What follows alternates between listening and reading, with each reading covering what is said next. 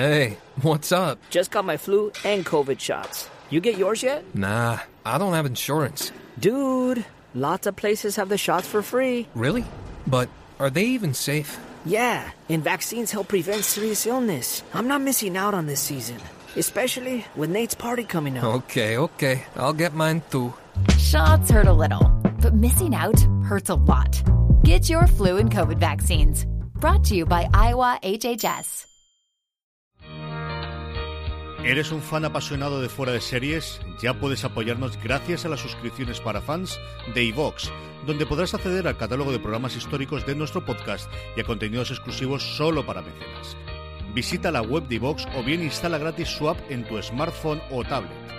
Busca fuera de series, pulsa en el botón de apoyar y elige la cantidad de tu aportación desde 1,49 euros al mes. Todos nuestros mecenas ya pueden disfrutar de la primera temporada completa de Fuera de Series, un material único que no encontrarás en ningún otro sitio. Y cada viernes, dos nuevos episodios del catálogo histórico del programa. Conviértete en mecenas de Fuera de Series y disfruta de contenido exclusivo con la suscripción para fans de iVox.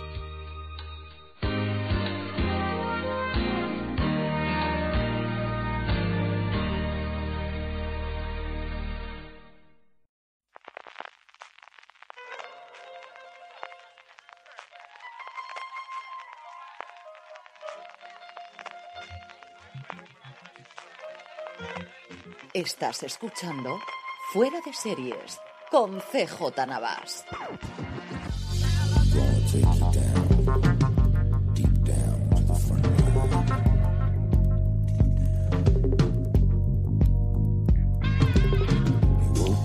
Bienvenidos a Gran Angular, el programa de Fuera de Series donde analizamos cada semana un tema de la industria televisiva en profundidad. Y hoy vamos a hablar bueno, pues continuando con estos monográficos que estamos dedicando a las adaptaciones y derivaciones que pueden aparecer de series de televisión, ya hicimos un programa con eh, dedicado a los revivals y los reboots, otro dedicado a los remakes, y es el turno de la madre del cordero. Es el turno de realmente el tipo de derivación, el tipo de adaptación, el tipo de continuación que siempre ha funcionado desde los principios, desde los años 50 prácticamente, en la industria televisiva, que es esta maravillosa palabreja llamada spin-off, que es una de las palabras, ahora comentaremos eso, de los que primero aprendemos la gente que nos dedicamos a hablar de esto de series televisión.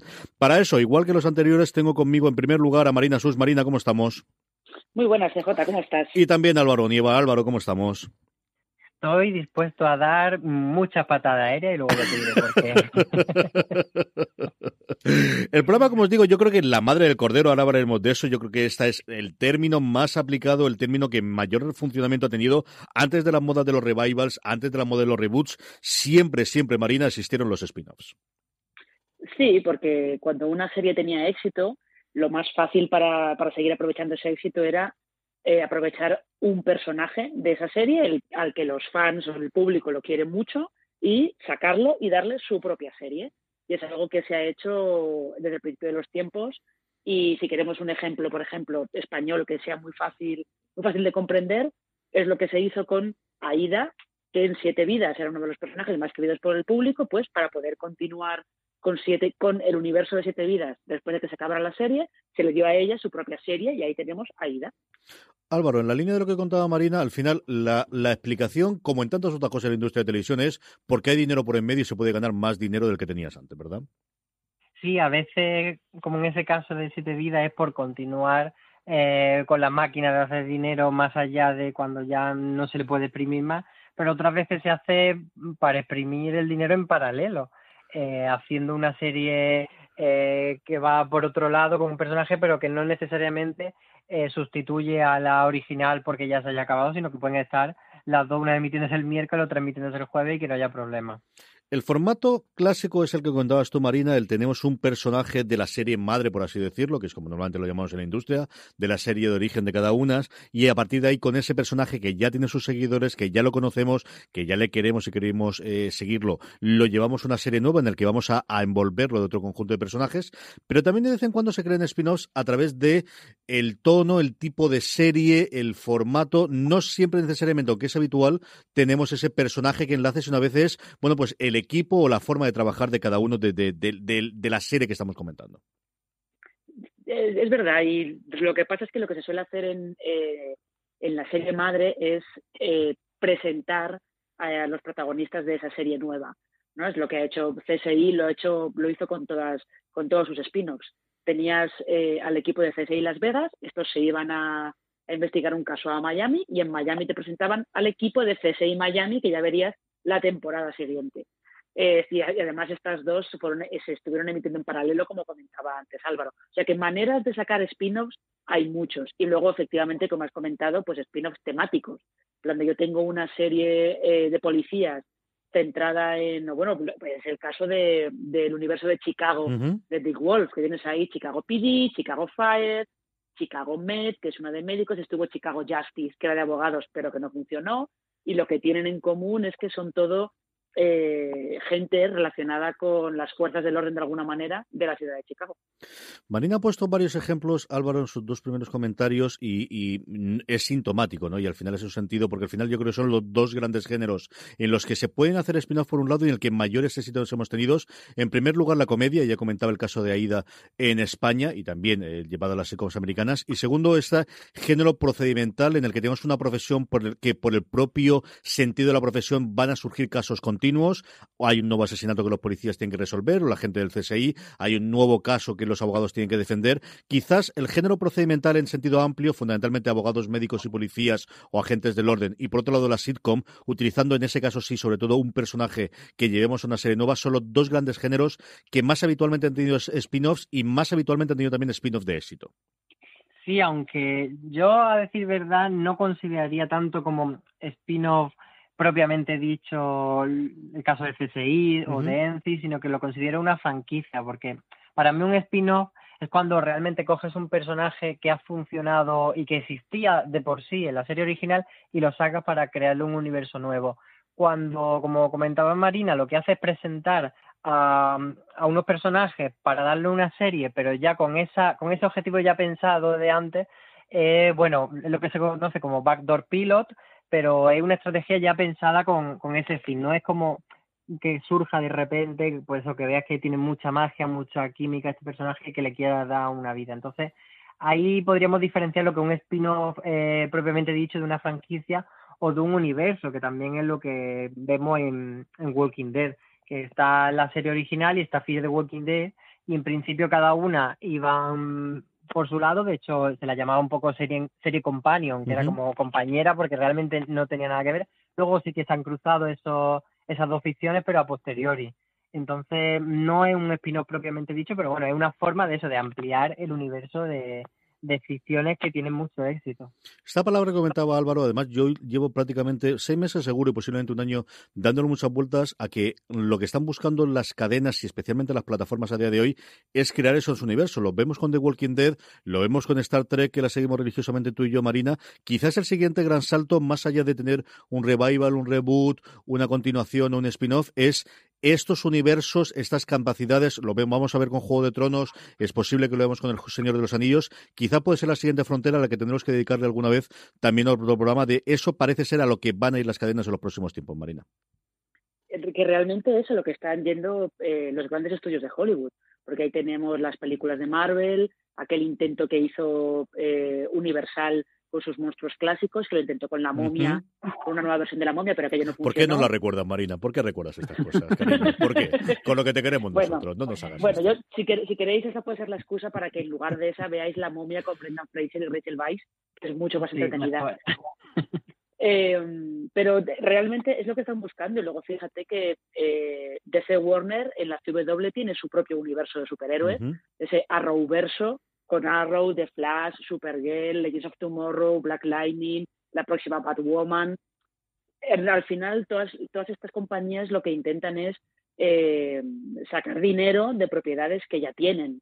Como son tuyas, pues lo que, lo que buscas es explotarlas por todas partes y sacar dinero de todos los lados posibles de, esa propiedad. Pero va a ser muy difícil crear ese universo y que realmente la gente eh, se haga fan y, perdure en el tiempo en un universo tan amplio y, no se quede la gente fuera, que de hecho uno de los universos que tiene CW, el universo Vampire Diaries o Crónica Vampírica, y lo que está haciendo es cada vez va como renovando la serie por tanda y, va creando spin-off del spin-off del spin-off porque claro, las series juveniles el problema que tienen es que eh, quien empieza a ver una serie juvenil, a lo mejor a los cinco años ya no, no cree que, que sea lo suyo seguir una serie juvenil, entonces lo que buscan es otro público, entonces digamos, no resetean el universo, pero sí que empiezan por otro lado, por un spin-off y por un spin-off. Entonces, ese universo es difícil mm, combinar, que la gente entre, que la gente no se vaya y que se vaya sumando gente nueva. Entonces, no todas las propiedades de franquicias pueden asumir esto. Marina, cuando te planteas ver un spin-off, ¿qué, ¿qué, es lo que crees, la receta del éxito, evidentemente, si lo supiésemos, estaríamos aquí los tres hablando si estaríamos haciendo producciones en Hollywood. Pero, ¿qué es lo que buscas personalmente tú más? ¿Es que sea un personaje de la serie madre que te interese, que quieras hacerlo? ¿Es que sean los mismos creadores o creadores interesantes? ¿Es que sea algo de una faceta del universo distinta de la que has visto hasta ahora? De todas estas, o alguna parte más, ¿con cuál es la que te quedas o cuál es la que dices, oye, pues hasta ahora sí, me podía haber cansado más o menos de la serie clásica, que también ocurre en algunos de los casos, incluso algunos de los ejemplos que pondremos en la segunda parte del programa, que nos pondremos a dar, pues eso, ejemplos concretos de series que nos han gustado como spin-off o como serie madre. ¿Cuál de todas este mejunje de, posibilidades son los que hace que te atraen a ti más para, para ver un spin-off? Pues depende, depende, porque no tengo, no, yo no tengo un patrón así muy claro, depende de, de lo que me gustaba de la serie madre, depende de, de lo que hayan optado para, para sacar el spin-off, depende de muchas cosas, porque por ejemplo de todos los spin-offs de CSI en realidad a mí solamente me gustaba el original, solamente me gustaba Las Vegas. Los demás me daban un poco igual. Eh, pero luego sí que ha habido sí que ha habido eh, otros spin-offs de un personaje de una serie que funciona y se lo llevan a otra y ahí sí que lo he seguido más porque ese personaje en concreto me gustaba. Creo que depende un poco de cómo, de cómo fuera la serie madre y, y de la idea que tuvieran los guionistas para, para sacar una serie derivada. Álvaro. Es que es complicado, pero yo normalmente no me, no me suelen atraer demasiado este tipo de proyectos, pero yo creo que tiene que mantenerse mm, el equipo creativo, sobre todo, que aunque no sea lo que nos llega, eh, no es lo más visible, pero sí que es lo más importante porque es lo que hace que se mantenga la esencia. Y luego tiene que haber un componente de, de originalidad, porque si al final te está ofreciendo el spin-off lo mismo que te ofrecía eh, la serie original, pues se acaba convirtiendo en una versión B que no te acaba por interesar. Quizá en ese sentido el, la apuesta del joven Sheldon sea interesante, que pase de una serie multicámara a una serie de una sola cámara, como con un toque un poco más naturalista y que se esté centrado en solo un personaje, pero que sea una, una precuela, es como suficiente elemento de diferenciación para que yo creo que pueda aportar algo diferente a todos los fans de Big Bang Theory. Ese es uno de los casos, y yo quería contarlo después, incluso con otras series, que comentaré uno de mis, spin-off favoritos de todos los tiempos, Marina, que es quizás lo más raro de encontrar un spin-off, ¿no? Que es que cambie, desde luego, el tipo de serie que es. Cuando es una comedia, el spin-off tiende a ser una comedia. Cuando es un procedimental, el spin-off tiende a ser un documental. Esos roturas dentro de la comedia, pero de, luego es muy diferente el tener una comedia clásica de sitcom americana en la que se hace como si fuese un teatro, a de repente tener lo que eh, hablaba eh, Álvaro, ¿no? De, cámara única en el que se. Hey, what's up? Just my flu and COVID shots. You get yours yet? Nah, I don't have insurance. Dude, lots of places have the shots for free. Really? But are they even safe? Yeah, and vaccines help prevent serious illness. I'm not missing out on this season, especially with Nate's party coming up. Okay, okay. I'll get mine too. Shots hurt a little, but missing out hurts a lot. Get your flu and COVID vaccines. Brought to you by Iowa HHS. This holiday, whether you're making a Baker's Simple Truth turkey for 40 or a Murray's Baked Brie for 2, Baker's has fast, fresh delivery and free pickup, so you can make holiday meals that bring you all together to create memories that last. Baker's, fresh for everyone. Free pickup on orders of $35 or more. Restrictions may apply. Choose from a great selection of digital coupons and use them up to five times in one transaction. Check our app for details. Baker's, fresh for everyone. Rodada como si fuese un documental o, una serie dramática rodada con, cámara en mano, de tenerlo, es de los, de los cambios más eh, claros que veo desde cambio de formato y, fue muy significativo que además fuese el rey de la comedia como es Charles Lorry, el creador de, eh, de Divan el, el, que fuese el que decidiese darse el paso, pero yo creo que este hombre también está en, lo ha hecho también con el método Comiskey ahora de, ahora que ya soy multimillonario, que ya no me quedan más salas que añadir a la, no a mi mansión, a mis distintas mansiones por Estados Unidos, voy a empezar a divertirme a hacer cosas nuevas y de ahí yo creo que fue el origen de este joven Sheldon. Sí, yo creo que el origen también está un poco al parecer en, Jim Parsons, en el actor que interpreta a Sheldon Cooper, que eh, le apetecía explorar un poco cómo, cómo había sido Sheldon de niño, porque sí que se menciona en The Big Bang Theory, se menciona un poco pues, las cosas que hacía él de pequeño y tal, pero en realidad ahora que tú estabas comentando esto de que no es habitual que un spin-off cambie tanto el género o que cambie tanto el formato de la serie original, hay un caso muy claro en la televisión estadounidense que es Lou Grant, que era un drama eh, que estaba derivado de La chica de la tele, que era una sitcom clásica multicámara. O sea que sí que ha habido casos, las dos series además fueron muy exitosas, pero es verdad que no es lo normal. Álvaro, esto que comentábamos del cambio de la serie, yo creo que también ahí tiene mucho que ver el poder que tenga un actor después de las seis, siete temporadas de una serie eh, que ha tenido éxito a la hora de renovar con la cadena y decir, bueno, puedo hacerlo, pero estas son mis condiciones para hacerlo y a partir de ahí tiene muchísimo más peso del que suele tener cuando, cuando sale una serie originalmente a la hora de hacer el spin-off, ¿no? Desde luego, cuando tiene la confianza de la cadena y tiene ese poder, pues te van a escuchar con muchas más ganas y te van a conceder muchas más cosas. Pero yo creo que también en este caso del joven Sheldon hay quizá un miedo a, que si repetimos lo mismo vaya a salir mal. O sea, tenemos el ejemplo de la Gran Friends, que era la serie mm, pues más exitosa de su momento y que luego Joey no funcionó. Entonces, ¿por qué? Pues porque Joey al final pretendía ser lo mismo que Friends, pero solo con uno de los protagonistas de Friends. Entonces, faltaban las otras cinco patas de la mesa. Entonces, quizá por eso es por lo que el joven Sheldon ha puesto por ahí, no sé. Friends es uno de los paradigmáticos, yo creo que debemos comentarlo y a partir de aquí, eh, poco más o menos, podemos ir ya soltando nombres de series que nos gusten, los pinos que nos hayan gustado y que queramos comentar eh, cada uno de nosotros por, por algunas circunstancias u otras. Friends mataría a Warner Brothers, bueno, mataría a media población eh, terráquea por tener un éxito, no como Friends, sino a la décima parte de Friends y lo que nos te rondaré Morena los próximos años, lo que van a intentar exprimirlo, ¿no? Ahora con su nueva plataforma de streaming. Y ahí las malas leyendas o los rumores cuentan que le ofrecieron a los seis intérpretes el poder hacer un spin-off, ninguno de ellos quiso este Mal de Blanc, y tuvo este Joey al que le trajeron, bueno, pues Adrià Di Mateo, que venía de hacer eh, en su momento Los Soprano, a gente relativamente conocida, y fue un pequeño fracaso, hombre, haciendo unos números Marina que a día de hoy se daría con un canto de los dientes totalmente, de acuerdo de NBC tenerlo. Pero sí que fue un, fracaso en el sentido de la química funcionaba con estos seis, pero no funcionó a posteriori por mucho que saques al personaje fuera del ámbito original que tenía, Marina. Es que un poco pasa lo que, lo que pasó a Joey, un poco con lo que, lo que comentaba antes Álvaro que intentaron hacer otra vez Friends, pero solamente con Joey. Y lo que no, lo que falló fue que eh, no intentaron adaptar a Joey a la nueva situación, porque Joey en esa serie se mudaba a Los Ángeles, tenía nuevos compañeros de piso, y en lugar de hacer que la situación fuera lo suficientemente nueva como para atraer a gente nueva, intentaron repetir lo mismo que Friends, como pensando que si repetían lo que había funcionado en Friends, funcionaría en Joey. Pero este sería, este es el caso de, que son decir los, eh, se suele decir en el fútbol de tienes que adaptar el esquema a los jugadores, no los jugadores al esquema.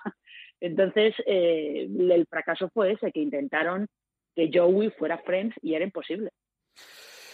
Es que esa magia solamente se consigue una vez y, bueno, lo que decía antes, es decir, todavía siguen estando en rentabilidad los actores, la productora y absolutamente todos y la veremos a ver qué, ocurre con esa nueva plataforma de Warner Brothers. Vamos yo creo que ya, eh, después de repasar, salvo que tengáis algún comentario último de hacer sobre el universo general o sobre el mundo general de los spin-offs, a comentar casos concretos. Que aquí lo mejor es al final hablar de nuestras preferidas, nuestras series madres favoritas que luego tuvieron un spin-off que nos gustó más, que aborrecimos, que al final tuvo más éxito.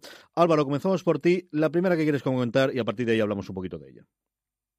Pues voy a empezar, como te decía antes, con muy guerrero, como tengo el chakra afilado, porque quiero hablar de Sena la princesa guerrera. Sí. Es una serie, es una serie maravillosa, aunque todo el mundo la recuerda como un poco, pues eso, por la parte eh, de comedia y a veces no pretendida, de que era un poco cutre, pero que era una serie que tenía mucha profundidad y que para mí era mucho mejor que Hércules, que era la serie de la que venía. Sena como personaje apareció en cinco episodios de Hércules y luego saldría en tres más, pero ya cuando ya tenía su propia serie.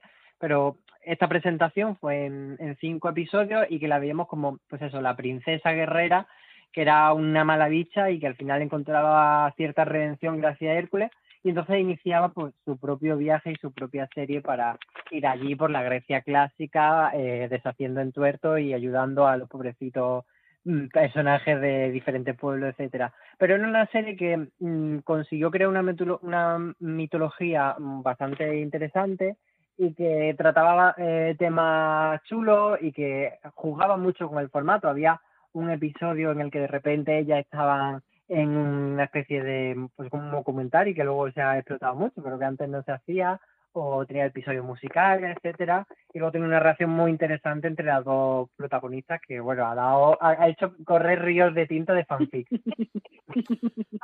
Marina, qué grande la escena, qué grande.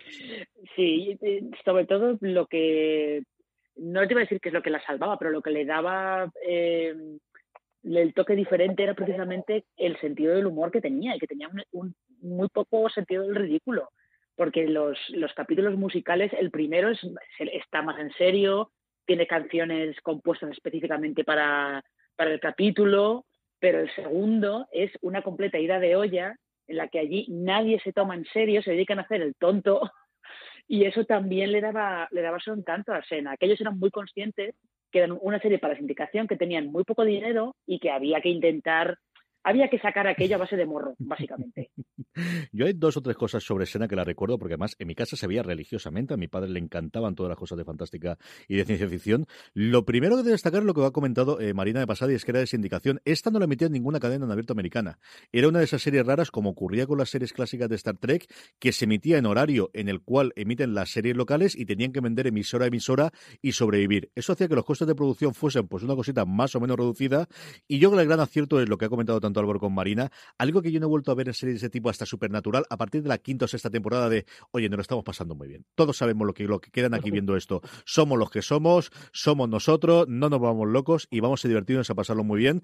Yo creo que encontraron también, bueno, pues la magia de tener una protagonista como la Lucy Lowles, que le encajaba perfectamente, que te daba el pego como esa princesa guerrera originalmente en Hércules y luego como esa, bueno, pues punto adicional, aparte de, del atractivo que ella tenía y esa combinación, como comentáis vosotros, de las dos protagonistas que conforme fue avanzando la temporada o las, las, eh, las temporadas, ¿no? Porque al final duró incluso más que la serie original, duró desde el 95 hasta el 2001, sobrevivió perfectísimamente y es una gran, gran serie que yo creo que esta podría darse que dentro de dos o tres años de repente se descubra en Netflix o descubra en otra plataforma de streaming y la gente se vuelva loca con ella, Álvaro. Sí, y de hecho siempre se ha comentado la posibilidad de que se haga un reboot o un remake. Lo que pasa es que es muy difícil porque encontrar a otra escena con lo marcada que está Lucy Lawless en nuestro imaginario, es difícil. No sé si la gente de hoy día sería capaz de, ver con los mismos ojos que vimos en, en, aquella época, porque le pasa un poco como a la primera temporada de Buffy, que ha envejecido bastante. Entonces no sé hasta qué punto la gente lo vería, vería esa parte de humor que, que tiene o, o se quedaría solo en plan de madre mía, ¿qué es esto? Yo creo que le afectaría muchísimo la línea de lo que comentaba Álvaro Marina, el, el, tema de que ahora esa producción ni siquiera de coño te la aceptaríamos. ¿eh? Es, probable, sobre todo porque se nota muy de cartón piedra. Eh, en YouTube sí que hay cosas de, de y si tenéis curiosidad lo podéis ver y se nota muy de cartón piedra. Pero parece que yo creo que eso, que lo que hemos comentado antes de el sentido del humor acaba jugando muy a su favor. Pero es como dice Álvaro, es, le, pasaría lo mismo que pasa si, si te pones a ver la primera temporada de Buffy, que te parece todo como muy cutre, te quedas como pensando, y esto ha acabado siendo una serie de culto, pero ¿cuándo? Yo, mis comentarios y mi opinión sobre la primera temporada de Buffy son conocidos, así que mejor que lo digamos. Mm, aquí haré la culpa de, la clásica de Star Trek, ¿no? Es decir, le puedes tener mucho cariño y puedes decir que es Kirk, que es Spock, lo que sea, pero, pero eso, sobre todo cuando lo comparas con Discovery, dices, claro, y había el presupuesto que había y no los años que eran, que hace 50 años del invento este. Marina, ¿cuál es el primer spin-off que nos quieres comentar, que hablemos luego un poquito también Álvaro y yo sobre ella? Em, pues el primero que yo he metido justo es uno que también ha destacado porque lo que ha hecho ha sido no tomarse nada en serio a sí mismo, que es Legends of Tomorrow, que es este spin-off que empezó siendo como una cosa un poco, no sé, no exactamente de saldo, pero una cosa un poco rara, porque cogía personajes secundarios que habían aparecido en Arrow y The Flash, los metía todos juntos en una nave espacial, se suponía que eh, para viajar por el tiempo, y según han ido, avanzando las temporadas, lo que han hecho ha sido eh, pasárselo bien. Y es, debe ser de las series más divertidas que hay ahora mismo en emisión. Ellos, el sentido del ridículo es menos tres. directamente y a lo que se dedican ahora es eh, a salvar la historia. Pero vosotros imaginaos, salvar la historia sí como el Ministerio del Tiempo, sí, pero imaginaos que son un grupo de, de gente que salva la historia estropeándola muchísimo primero y haciendo chistes de todo tipo, metiéndose con todo el mundo, o sea, eh, yo creo que sobre todo eso, el no tomarse a sí mismo demasiado en serio es lo que, lo que ha salvado esta serie de que fuera otra de superhéroes más del montón. Y, un ejemplo de cómo se puede corregir el rumbo de una temporada a otra, Álvaro, y al final, al final algo de, de, los que los fans están demandando y de saber, este es mi público, a él me debo y esto es lo que vamos a hacer a partir de ahora. Es que no soy seguidor de la serie, pero sí que parece que ahí está la clave de los Tomorrow, de que es mucho menos iba a decir se suda, pero que no, realmente ninguna de las Roversos se suda, pero como que se toma mucho menos en serio, pues eso, que de Flash y que Arrow. Entonces, ahí en esa conjunción de, personajes, porque también juego muy a favor eso, que sean varios, eh, que haya un protagonismo compartido y no como tanto en Arrow como en The Flash, que es un único superhéroe. Bueno, que aquí juegue un equipo y que te permita introducir mucha gente y meter, por ejemplo, a, a Constantine o jugar pues eso con diferentes combinaciones. Sí, aquí el cartón a piedra lo aguantas mucho mejor. Yo es una serie que vuelvo de vez en cuando a ella, a, verla. Creo que tiene por un lado la parte agradecida de jugar al monstruo de la semana de Buffy o al misterio de la semana de Expediente X. Aquí, ahora, a partir de la primera temporada lo han conseguido Marina. Y poquito a poco, y que puedes ver un episodio suelto que te digan está muy bien, o acercarte con ellas cuando son los crossovers, aunque llevas sin tiempo verla, y que no te ocurra lo que te ocurre con Arrow o lo que te ocurre incluso con Supergirl en la última temporada de y aquí leche que se ha pasado, que me deja cuatro episodios y no tengo ni idea de lo que está ocurriendo. Sí, eso, eh, y eso que realmente Legends of Tomorrow sí que va a tener, tiene una trama un poco serializada durante toda la temporada, pero es verdad que al final lo que acaba, mm, lo que acaba eh, pesando más es tener los casos de la semana, casos de la semana y luego, como digo, eh, un humor muy meta-referencial y creo que en el último capítulo antes de, irse de vacaciones, que bueno, sí creo que vuelven en abril o algo por el estilo, tienen unas parodias al equipo A de Los Ángeles de Charlie que son fantásticas, fantásticas. Ese recuerdo verlo, yo no sé si lo pusimos en el Slack interno de fuera de serie, se lo cobramos en GIF, pero era sencillamente maravilloso y memorable. ¿eh? Qué cosa más divertida, qué cosa más divertida, nuevamente del tono que tiene la serie. Hey, what's up? Just got my flu and COVID shots. You get yours yet? Nah, I don't have insurance. Dude, lots of places have the shots for free. Really? But are they even safe? Yeah, and vaccines help prevent serious illness. I'm not missing out on this season, especially with Nate's party coming up. Okay, okay. I'll get mine too. Shots hurt a little, but missing out hurts a lot. Get your flu and COVID vaccines. Brought to you by Iowa HHS. This holiday, whether you're making a Baker's Simple Truth turkey for 40 or a Murray's Baked Brie for two, Baker's has fast, fresh delivery and free pickup, so you can make holiday meals that bring you all together to create memories that last. Baker's, fresh for everyone. Free pickup on orders of $35 or more. Restrictions may apply. Choose from a great selection of digital coupons and use them up to five times in one transaction. Check our app for details. Baker's, fresh for everyone. La primera que yo quiero comentarla, antes la, ha comentado eh, Marina, ha hablado un poquito de ella, y porque al final son eh, la figura de dos mujeres pioneras de la televisión que siempre me gusta cuando puedo reivindicarlas. Una es Lucille Ball, que no tuvo spin-offs, y la otra es Mary Taylor Moore.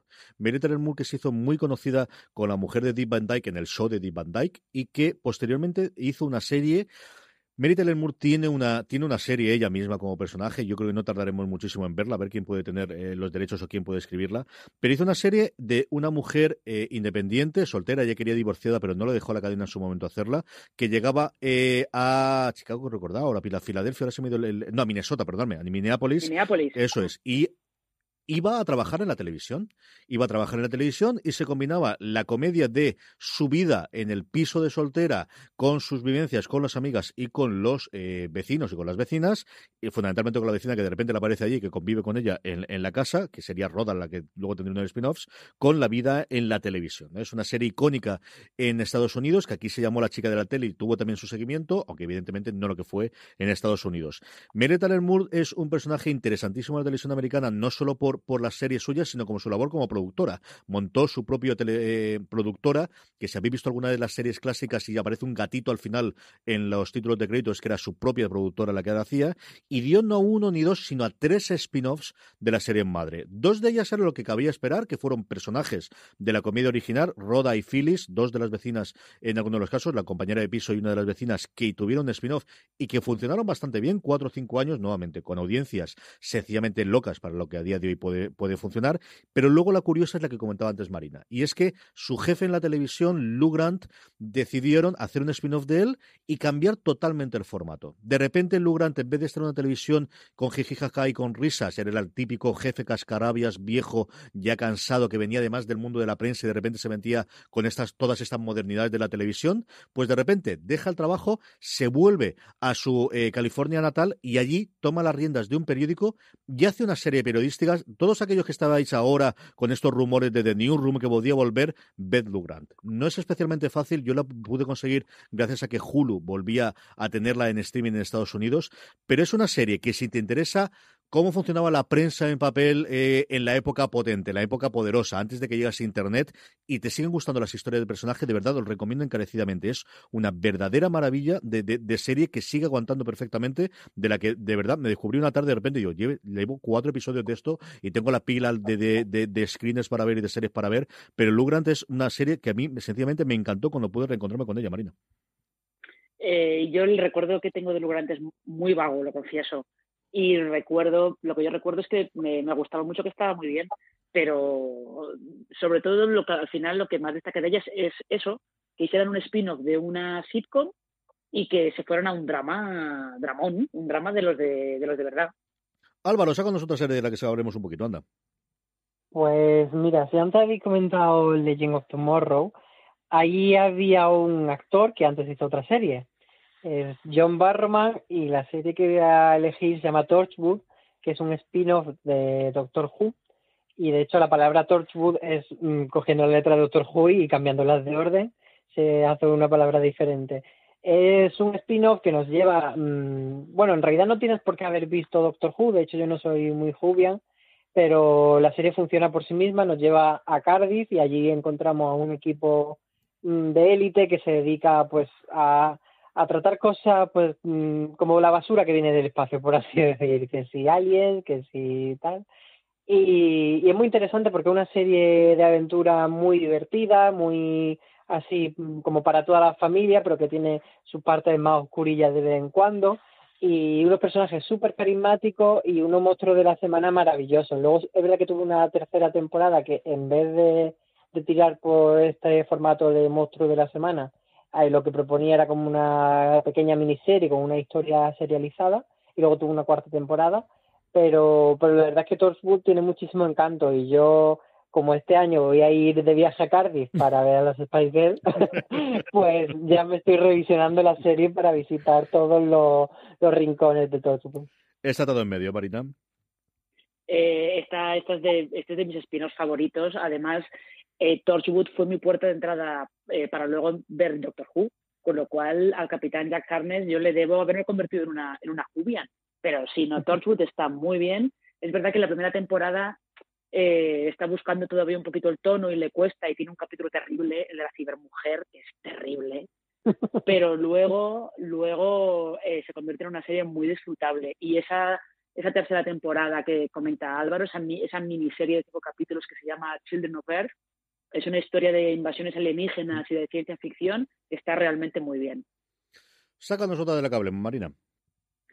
Pues eh, justo para seguir con la ciencia ficción, yo me voy a ir con una que fue, este es de estos spin-offs extraños, porque eh, era un spin-off, porque cogía un personaje de la serie madre y se lo llevaba a cuando era un niño más o menos, quien ha visto la serie sabe, sabe a qué me refiero, que era Caprica, que era esa precuela de Battlestar Galáctica, que más que spin-off era como serie relacionada, metida dentro del universo. Y esta Caprica lo que eh, realmente lo que estaba contando era la creación de los, de los Cylons como tales, pero te lo, intentaba contar como si fuera eh, una telenovela de eh, luchas familiares, ¿no? De hecho, los, los responsables de la serie directamente dijeron que su modelo para hacer Caprica era Dinastía. Luego, en realidad, aquello no, no salió así y es una, es una serie que duró una sola temporada y también va dando muchos bandazos de, de un lado para otro pero tenía cosas muy interesantes. Tenía cosas muy interesantes sobre la creación de una inteligencia artificial que toma conciencia por, de, por sí misma, sobre grupos extremistas que están actuando por ahí en la sombra. Era una, como una continuación del universo de, de Galáctica que, que, merecía haber tenido mejor suerte, la verdad. Álvaro, ¿tú de esta visto alguna cosa? ¿Llegaste a comentar algo? Vi solo la de la serie original, pero de Caprica no. Yo sobre esta tengo mi teoría que fue la que mató y cambió durante siete años el signo, por un lado, de la cadena, sci-fi después del fracaso que tuvo Caprica, después del éxito tanto de crítica como también de público, dejando aparte el final, que sin llegar a ser tan polémico como el de Perdidos, el final de, de Galáctica Estrella de Combate de Galáctica tuvo su, su tocado. Yo creo que Caprica fue la que de alguna forma hizo que sci-fi durante los siguientes cinco o seis años prácticamente Marina hiciese más que series de ciencia ficción más o menos duros al, al estilo de Battlestar, hacer cositas de aventuras o de diversión con un componente de ciencia ficción o un, un componente de, de, fantasía, cosas como Warhorse 13 eh, o cosas similares. Y por otro lado, que, que bueno, que, que, Ronald de Moore se fuese un poquito, descubriese eh, cómo se podía hacer otras cosas, nuevamente más de fantasía, como puede ser Outlander, y que funciona muy bien, hasta su gran vuelta eh, a la ciencia ficción que estamos esperando con esa serie que nos han prometido que Apple tiene contratada con él, de la que no sabemos absolutamente nada más, pero cambió un poquito y, y, y olvidamos también ese mundo que yo creo que sería otro universo que ahora, con la moda que tenemos, lo que contábamos previamente, con lo importante que es tener un universo en el que poder trabajar, es un universo con los Cylons y con los humanos, es un universo que se podría crear alrededor de Caprica, quedó totalmente paralizado con el fracaso absoluto que tuvo la primera temporada de esta serie. Ya, lo que pasa es que yo creo que también el, eh, ese cambio de, de, modelo que tuvo Sci-Fi a partir de, de, Caprica también estaba forzado por el final de, de Stargate de Stargate SG-1 uh -huh. y de todos los spin-offs que tuvo después Stargate SG-1, que tuvo Stargate Atlantis, Stargate Universe, que fue otro gran, otro gran fracaso. Eh, fue un poco como una conjunción de todo, ¿no? No solamente era eso, pero es verdad que el universo de, de Battlestar Galactica es uno que eh, está ahí como aguardando a que alguien encuentre otro enfoque nuevo que darle para traerlo de vuelta. Lo que pasa es que tiene un pequeño problema y es que esa otra persona que tenía una idea para traerlo de vuelta era Brian Singer. Uh -huh. Entonces me da que se va a quedar durmiendo el sueño de los justos un poquito más de tiempo. Igual no. Igual Brian Singer no hace ninguna cosa en televisión en los próximos años. No, me da a mí que no va a ser ahí. La siguiente que yo quería comentar, y la quería comentar porque siempre me acuerdo de ella, me acuerdo de Don Carlos, que siempre la comentaba y que le encantaba la serie, es un caso muy curioso, no tanto por el número de spin-offs, sino por la dupla inglesa-británica. Me explico. Hubo una comedia británica en los años 70-80 que se llamaba Un hombre en casa. Y era una comedia que funcionó muy bien en el Reino Unido, que aquí se trajo, que en televisión española, pues eso, lo que existía. Es decir, solo había dos canales, así que todo el mundo lo sabía, así que prácticamente todas las series tenían éxito, porque si no, a ver qué ibas a hacer, más que ver la televisión, lo que te echas en ese momento. El caso es que Un hombre en casa eh, tuvo dos spin-offs. Uno, centrado en los vecinos de los protagonistas. La idea fundamental era tres personas que tenían que compartir piso y las andanzas y desventuras y problemas que surgían de esa convivencia entre tres personas adultas en el mismo piso. Uno, como os decía, estaba centrado en sus vecinos, que era una pareja mayor de ingleses, pues eso, de la imagen que nosotros tenemos de ingleses mayores, eso, pero además hace 30 años, así que todavía más ingleses de lo que podemos pensar. Que era George y Mildred y era una serie llamada George y Mildred. Y luego se hizo con una de las tres eh, personas que estaban originalmente dentro de esa casa, que era Robin, ultra otro spin-off que se llamaba El nido de Robin, Robin's Nest, y que funcionó todas ellas muy, muy bien. Lo más curioso de este caso no solamente son los tres spin-offs, sino que de esto un hombre en casa se hizo una adaptación americana antes de la adaptación de The Office, antes de la adaptación de otras series británicas a Estados Unidos, un spin-off, eh, perdónme, una adaptación que funcionó extraordinariamente bien, que aquí en España se conoció como Apartamento para tres. Y esta era una serie que trajo eh, televisión española y luego las autonómicas. Yo creo recordar aquí, en la época del canal No, y no sabría si incluso TV3 cuando llegaba al repetidor, si se llegó a ver eh, aquí en la comunidad valenciana, pero yo recuerdo haber visto esta, esta serie. Esta serie, curiosamente, también tuvo dos spin-offs y a su vez estos dos spin-offs eran adaptaciones de los spin-offs británicos. Lo que antes eran los vecinos, aquí, George y Mildred, los vecinos ya no eran George y Mildred, sino eran los Ropers, que es la serie que más le gustaba de las seis, que les ha visto toda Don Carlos, la que más le gustaba, y los Ropers duró muy poquito, duró solamente la televisión eh, americana una temporada, una temporada y media, dos temporadas prácticamente, creo que eran 30 episodios, no llegó, y luego la última que era El Nido de Robin, aquí volvían a coger otra, una de las protagonistas y hacían tres es multitud con el matrimonio. Entonces, no solo tuvimos dos spin-offs, no solo tuvimos una adaptación, sino que la propia adaptación tuvo ser spin-offs que era adaptación de las adaptaciones. Es decir, una mezcla absoluta y total. Y es que los británicos y los, y los, y los eh, americanos han tenido estas adaptaciones desde hace demasiado tiempo, bastante, bastante tiempo, Marina. Pero este es un Inception, totalmente. Total absolutamente. es un Inception. Recuerdo un poco también este, al caso este de Jag Alerta Roja, que de Jag Alerta Roja salió un spin-off que es en CIS, y luego de en CIS han salido otros tres spin-offs diferentes, y llegó a haber un rumor de que a lo mejor se podía hacer un reboot otra vez de Jag Alerta Roja, mientras sus spin-offs todavía estaban en emisión, que ya es como el círculo vicioso definitivo. A mí de Jack lo que me fascina de esa serie es que era una serie en Estados Unidos original de NBC. La primera temporada funcionó bien de audiencia, pero hicieron cancelarla y la cogió una CBS que era la última de las cadenas. Y a partir de ahí, junto con el éxito que tuvo Jack, especialmente después NCIS y con CSI, es la remontada que tuvo a primeros finales de los 90 y principios de los 2000 de ser la cadena en abierto más vista americana y bueno, y dar, dar un montón de gente a la que ha pagado las facturas durante todos, todos estos años. Marina, ¿Cuál es? Álvaro, perdóname. Eh, otra serie, danos, un poquito más de juego, Álvaro. Venga, pues me voy con un culebrón. Y, se trata de una serie que es un poco un spin-off de estos de mentirijilla, como yo digo, porque realmente no es una serie que nazca de un personaje al que se le dedica una serie propia, sino que mm, compartiendo un universo se quiso eh, presentar una serie dentro de otra, pero entonces yo por eso digo que hay un poco de trampa eh, los años 90 había un señor que era Aaron Spelling, que era como uno de los grandes jefazos de la televisión americana y padre de muchas series de éxito, y él tenía por aquel entonces sensación de vivir. Entonces, Aaron Spelling lo que quiso era hacer una especie de sensación de vivir, pero con gente un poco más adulta. Y así nació Melrose Place, en el que utilizó a Kelly de Sensación de Vivir para que conociese a Jake, que era el personaje de Grand Show, y así presentar eh, a este personaje e introducirlo en, esa comunidad de vecinos un poco loca que era Melrose Place. Lo curioso de esta serie que a mí, además yo no la vi en su época, la vi como hace 10 años, medio por ahí, y, me fascinó, me parece una serie maravillosa. Y, y, lo curioso es que la serie empieza de una manera que es como muy happy, tienes ahí una pareja, un matrimonio joven que son Michael y Jane que se llevan muy bien, tienes al pesado de Billy, que era como el, más protagonista, que era el que seguía. Entonces la serie tenía como ese tono como aspiracional, pero bonito.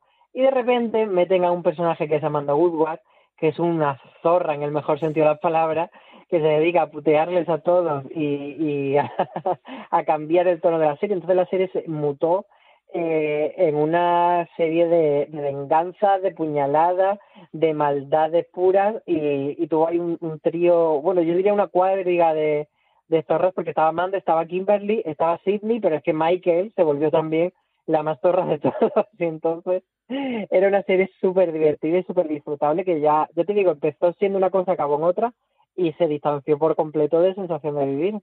Marina. Bueno, es que eh, Amanda Woodward, que la interpretaba Heather Locklear, fue la que salvó Melrose Place de ser cancelada en la primera temporada, directamente. Y, después yo creo que intentaron intentaron meter otros personajes como el que interpretaba eh, Marcia Cross, todavía más perras del infierno que ella, porque aquellos, claro, tenían que, había que mantener el nivel de maldad y elevarlo cada vez más. Yo recuerdo verlas en su, en su momento, sin ser un grandísimo seguidor de las dos, pero al final, pues lo que ocurría, ¿no? Todo el mundo veía eso en Telecinco, que es lo que ocurría, en el instituto y en el colegio lo comentábamos, y te tocaba intentar ver alguno de los episodios. Y lo que recuerdo especialmente de Heather Lear es que después, cuando se hicieron los reboots o revivals de cada una de ellas, porque se hicieron de las dos, de sensación de, de vivir, que este lo recuerdo porque vi prácticamente la primera temporada y había uno de los chavales que a mí me encantaba en The Wire, en el que yo siempre pongo el ejemplo de hay actores buenos y malos, pero donde descubres lo que es capaz de hacer un buen guion por un actor, es coger el papel que tiene este chiquillo en la cuarta temporada y la quinta de The Wire y después el pobrecito lo que le dan a hacer, hacer en la primera temporada de Sensación de Vivir, ¿no? Y ahí descubren muchas cosas acerca de, sí, las series son más allá de, solamente los actores. Y luego Melrose Place, yo lo que recuerdo es que intentaron salvarla también volviendo a traer a Heather Locklear muchísimo tiempo después en esta continuación, porque la cosa se iba y finalmente se canceló y, ahí se quedó esas, esas revivals hasta ahora, porque todos los rumores, Marina, y directamente después vamos ya con tu siguiente, es que parece que la gente o que están dejándose querer los actores originales de Sensación de Vivir para poder hacer un rebus o una continuación desde la serie clásica.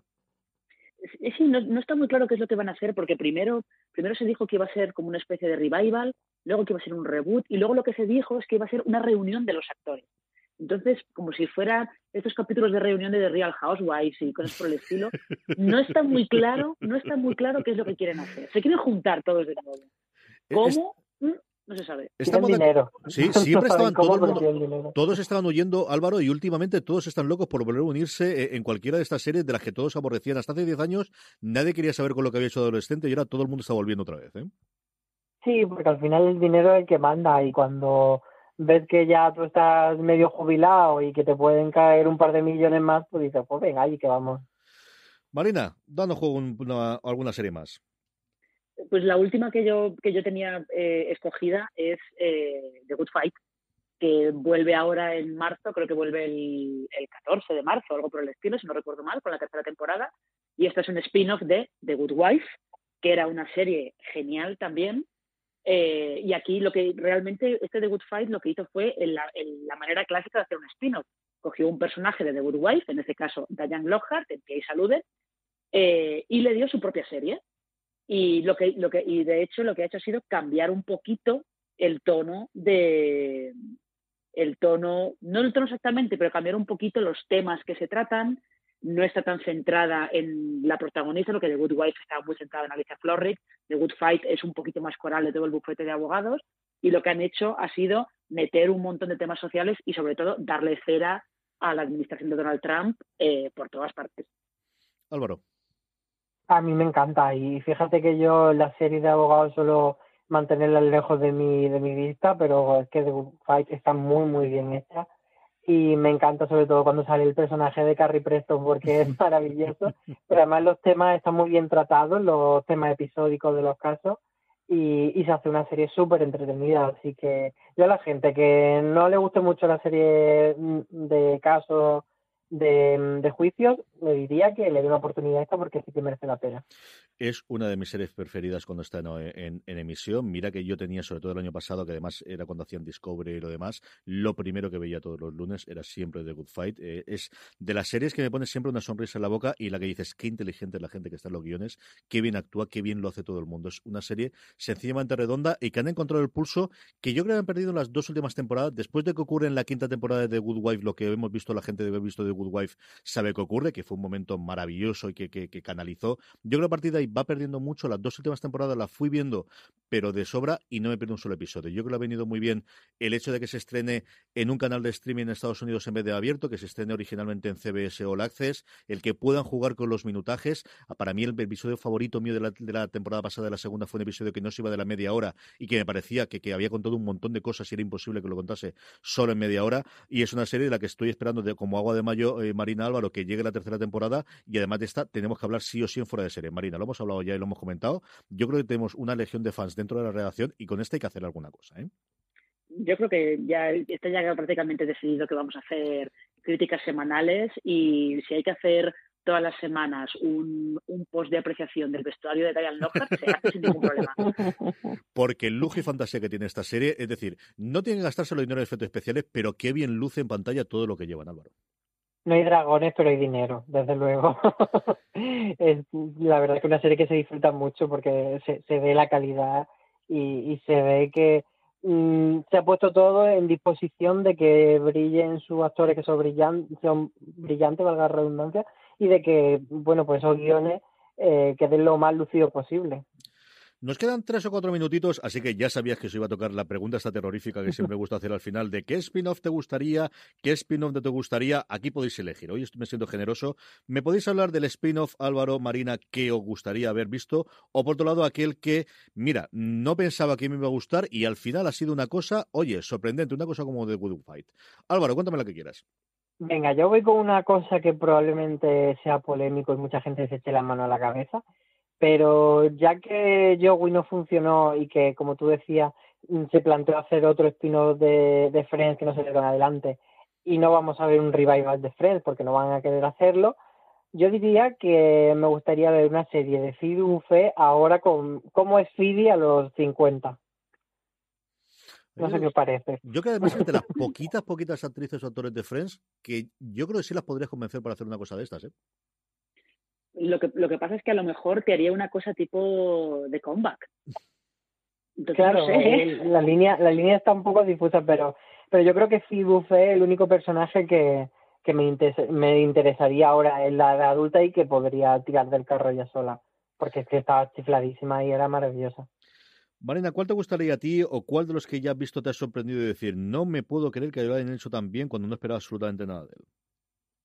Em, pues eh, si queréis que diga la verdad, me he quedado completamente en blanco soy incapaz, pero incapaz de... te cubro yo, no te preocupes. A mirar, yo el que jamás lleva un duro por él, más allá de por los creadores, y por eso la pregunta que os hacía originalmente de qué espero de un spin-off, a mí me compran siempre si están los creadores detrás, es Better Call Saul. Yo no daba un duro por Better Call Saul, al final es un personaje que cuando lo ves en Breaking Bad siempre ha funcionado muy bien como apoyo, como, bueno, alivio cómico en alguna de las consideraciones, como la persona que ponía los pies en el suelo a los protagonistas principales, más aún cuando fue originalmente esa eh, pretendida comedia en la que además no debe estar detrás, bueno, pues todo el equipo creativo, sobre todo la dirección, ¿no? Y, la gente que había llevado adelante la historia de, Breaking Bad. Y conforme salían las noticias de no, al final no va a ser una comedia de media hora, vamos a ir el drama, vamos a ir a toda la hora, vamos a tener esto, alguno de los fichajes, y al final se ha quedado una serie sin el eco, evidentemente, y las circunstancias y el momento en el que se estrenó en su momento Breaking Bad, pero que al final siempre, siempre, siempre decimos, no debería estar tan bien y lo está. Y en algún momento piensas que pincha, pero no lo va a estar. Y yo creo que también, nuevamente, se han ganado toda la confianza el equipo creativo, igual que se lo han ganado eh, la gente que está detrás de, de, eh, Good Fight, como comentábamos previamente, para ahora que vamos a tener esta película alrededor del universo de Breaking Bad, porque aquí se tiene pinta que van a crear todo un universo marina, de hagan lo que quieran, que de momento me fío de vosotros. Sí, tienen un poco, como bien dices, la buena voluntad de que eh, Better Call Saul es una continuación lo suficientemente diferente de Breaking Bad para que se, sostenga como una obra eh, individual e independiente, con lo cual, eh, por lo menos, eh, se han ganado el beneficio de la duda. Y en cuanto a spin-off, que en su momento podíamos pensar que no iba a ser igual que la serie original, y luego yo creo que en algunos casos lo supera. Aquí me veo yo también una cosa clásica que es Frasier. Frasier, que era un spin-off de Cheers. Cheers es una comedia súper clásica, una sitcom de toda la vida, con un humor que funcionaba muy bien, pero es que lo de Fraser estaba a otro nivel. O sea, Fraser me encantaba, los snobs que, podía ser, que podían ser Fraser y Niles Crane, eh, todas esas, simplemente el chiste recurrente de que nunca vieras a la mujer de Niles era, era eh, fantástico, era maravilloso. Y Fraser además es una serie que creo que aguantó 11 temporadas, me parece, y hasta la novena o así aguanta muy bien. Luego ya no solo se notan los años, sino se nota que uno de los dos eh, responsables de la serie murió en los atentados del 11 de septiembre y ahí la serie eso no, fue capaz de, remontarlo del todo. Hasta aquí ha llegado este gran angular hablando de los spin-offs. Vamos a despedirnos. Álvaro Nieva, Marina Sus, muchísimas gracias a los dos por haber compartido estos minutitos conmigo hablando sobre spin-offs en televisión. Un placer como siempre. Igualmente, y le dejo a Marina una idea, un spin-off de Lander sobre Roger. ¡No, socorro! A todos vosotros, querida audiencia, mucho más contenido sobre spin-offs en la web. Tenemos además recordar esos dos grandes angulares que hicimos en su momento sobre revivals y reboots, otro dedicado a los remakes. Mucho más contenido en la web como siempre y recordad, tened muchísimo cuidado ahí fuera.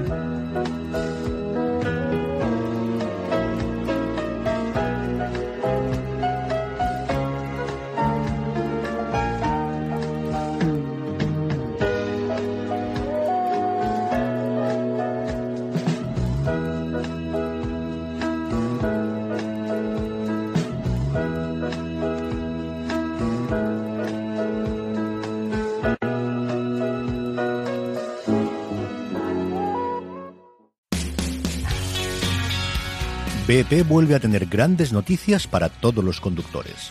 Cuando vayas a repostar tendrás un ahorro de hasta 40 céntimos por litro en Península y Baleares y 35 céntimos por litro en Islas Canarias, incluyendo la bonificación del gobierno. Cada vez que visites una estación BP en la península de Baleares, puedes ahorrar y disfrutar de todas las ventajas que ofrecen en su programa Mi BP.